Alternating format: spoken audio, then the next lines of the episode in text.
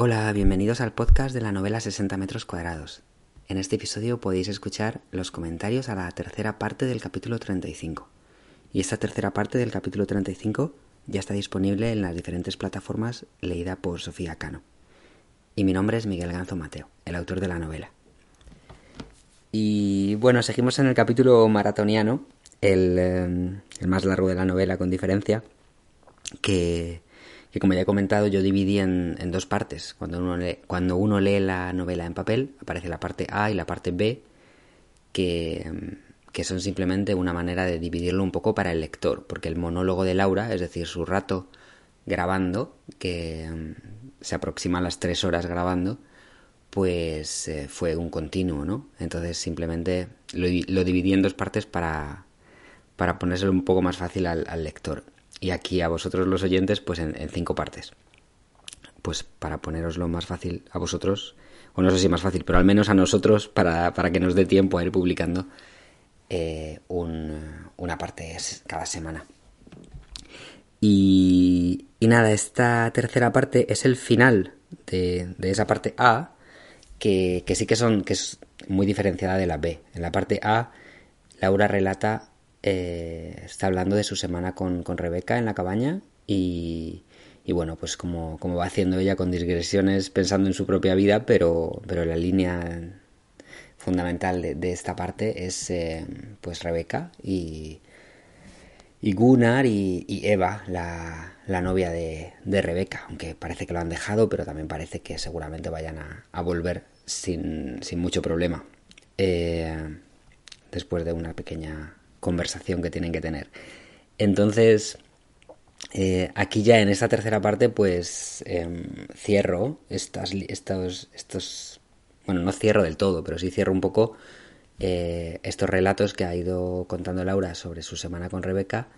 Sobre todo cierro eh, de momento el, el, tema de Gunnar y, descubro, bueno, pues a, los lectores esta parte de la vida de Gunnar que casi nadie sabe, ¿no? La, su, su, que es ruso, en realidad, de origen, que se llamaba Sergei y que se llevaron a sus padres en las purgas de Stalin en los años 30 y que llegó a Suecia eh, de refugiado eh, y en muy malas condiciones, con abusos por parte de un soldado en el, en el camino de, de, salida de Rusia. Entonces, su trauma con los rusos viene de lejos y su miedo a, a que entren los rusos en, en Suecia, ¿no? Eh, pues ya por fin ha ido avanzando el relato hasta llegar a este punto y supongo que los lectores pues que ya se habrán ido formando, os habéis ido formando una idea de Gunnar, pues va completándose, ¿no? De, Gunnar simplemente esta figura que aparece una vez a la semana con la comida, pues ha ido creciendo para ser una, una persona con, con mucho más matices, espero. Y, y, bueno, no está contado todo todavía, ¿no? Eh, todavía queda parte de la novela y, y esta línea de, de Gunnar seguirá para adelante. Eh, entonces, eh, bueno, pues aquí cierro esto. Ya, la próxima semana cambiamos de tercio eh, con suavidad, como por lo menos eso he intentado. Que Laura pues sigue hablando un poco de Rebeca, pero habla de cuando se fue Rebeca y se puso a mirar unos libros que le había traído Niklas, porque Niklas, eh, que llevaba mucho tiempo sin llamar a Laura, pues resulta que llamó, ¿no? Pues esto ya apareció en un capítulo anterior. Eh, llamó de que estaba en Yokomoki, que quería pasarse por allí a ver a, Laura y también a coger unas cosas de, su trastero y le dejó un par de libros relacionados con, con San Antonio, con toda esta estos sueños que le ha contado y recuerdos que le ha contado Laura. Entonces, eh, bueno, pues Laura ya va a cambiar de tercio y nos vamos a meter otra vez en el en el mundo de San Antonio, que um, es aquí están muy muy divididos mis lectores, al menos los que me han contado lo que les ha parecido la novela. algunos les ha encantado todo el asunto de San Antonio y otros cuando aparece dicen, un poco de pereza.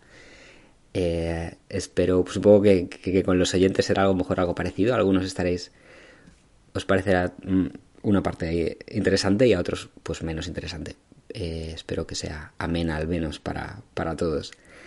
Y, y, y, a mí se me va mucho la cabeza pensando en este capítulo en, en, el sitio donde lo escribí, que también lo he mencionado un poco, pero no así en mucho detalle. Y es en, en un pueblo de Soria que se llama Serón de Nájima, que. Um, bueno, pues es el pueblo de... Um, allí tiene una casa una prima de mi madre, mi tía Sophie, con su, con su marido Adolfo. Es la casa del familiar de origen de, de la familia de, de Adolfo, y, em, y pues allí yo he pasado muchos fines de semana cuando yo era pequeño, de visita con, con ellos y con mi primo Jaime. Y, em, recuerdo el pueblo pues desde siempre, de estar por allí correteando cuando era un crío, en, en la plaza del pueblo que se usaba de frontón, en las fiestas creo que estuvimos un año, pues el típico jaleo de unas fiestas de pueblo, muy simpático para un chaval. Y, nada, y llevaba un montón de años sin ir. Entonces, eh, pues en, en, esta fase nómada que tuve escribiendo esta novela, de casa en casa, haciendo escalas más largas en casa de mi madre en Madrid, pues mis tíos me prestaron esta casa una semana y estuve allí una semana eh, metido hasta el fondo en este capítulo, sobre todo. Vamos, sin salir de este capítulo. Yo creo que llegué allí. Yo creo que llegué allí y ya estaba en este capítulo y me fui cuando estaba terminándolo. O sea que todo el, el capítulo es de allí, de Serón. De esa. Pues una semana prácticamente solo, hablando con gente, claro que sí, en el pueblo, algunos que, que yo conocía de cuando yo era un crío, eh, pues no sé si fui como dos o tres veces al, al, bar del pueblo a comer allí de menú del día para hacerme las cosas un poco más fácil y por socializar un poco. Eh, y, y, el resto del tiempo en la, en la casa y, en, um, y saliendo, saliendo a correr mucho. Era un mes de mayo, hacía muy buen tiempo y había llovido mucho esa primavera. La del 2016 estaba todo súper verde.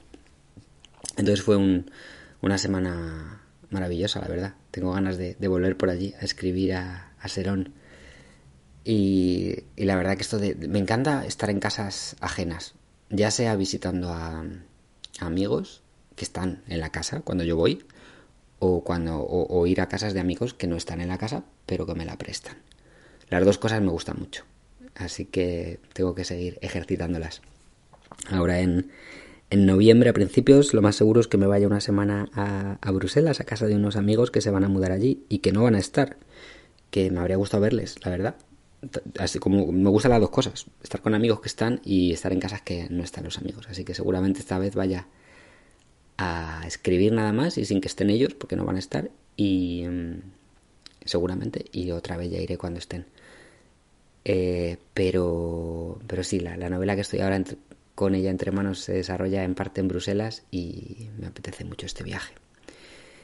Y nada más que me estoy yendo por las ramas completamente con esto de, de, las casas. Si alguno de los oyentes queréis tener a un escritor en vuestra casa alguna semana, si en una casa que tengáis, que uséis o que no uséis, pues me contactáis y me decís que a mí me encanta, ya lo digo, en una casa que no, que no he estado nunca, o aunque haya estado, pero las que no he estado nunca y con libros que yo no, pues que es siempre una sorpresa encontrarse libros por las estanterías. Tampoco figoneo más, ¿eh? figoneo nada más que los libros, pero eso no lo puedo evitar. Y, y, nada, así que si a algún oyente le apetece avisarme de alguna casa que, que me pueda prestar algún día, pues ya lo, lo, apunto mentalmente para... Y seguro que digo, ¿qué tal? A ver si está libre tal semana. O también me gusta la combinación de llegar y estar con, con las personas a las que voy a visitar un, par de días, porque estén allí en la casa, y luego pues que se van, ¿no? Entonces me quedo yo con la, en la casa, yo solo escribiendo. Es, yo creo que, o, o al revés, llegar a una casa que está vacía y que luego lleguen los, los, los propietarios o los vivientes en la casa eh, a posteriori. Bueno, ya, ya la digresión de estar en casas eh, ajenas, creo que hasta aquí ha llegado.